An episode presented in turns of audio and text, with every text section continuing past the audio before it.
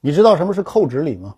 就是你在酒桌上，你给人倒酒，对方用手指轻轻敲击桌面表示呼应，这就是扣指礼。扣指礼是怎么来的呢？传说这个乾隆下江南，在一个茶楼里，地方官赶到这个茶楼，但是呢，因为皇上微服私访，啊，又不能呢行大礼。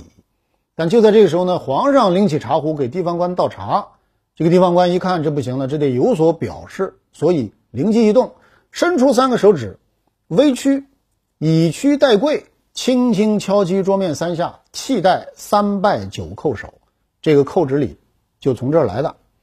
那如今呢，这个叩指礼实际上我们还在沿用，比如说给你倒酒的是长辈，那做晚辈呢？应该表示五体投地，五个手指并拳，全心向下，同时敲击桌面三下，相当于三拜。如果给你倒酒的人和你辈分年龄相当，那应该怎么办呢？用食指和中指并拢，同时敲击桌面三下，相当于平辈之间抱拳作揖。啊，如果给你倒酒的是晚辈，应该呢单指致谢，用食指或者中指轻轻敲击桌面三下，相当于点点头。哎，这就是今天扣指礼的不同用法。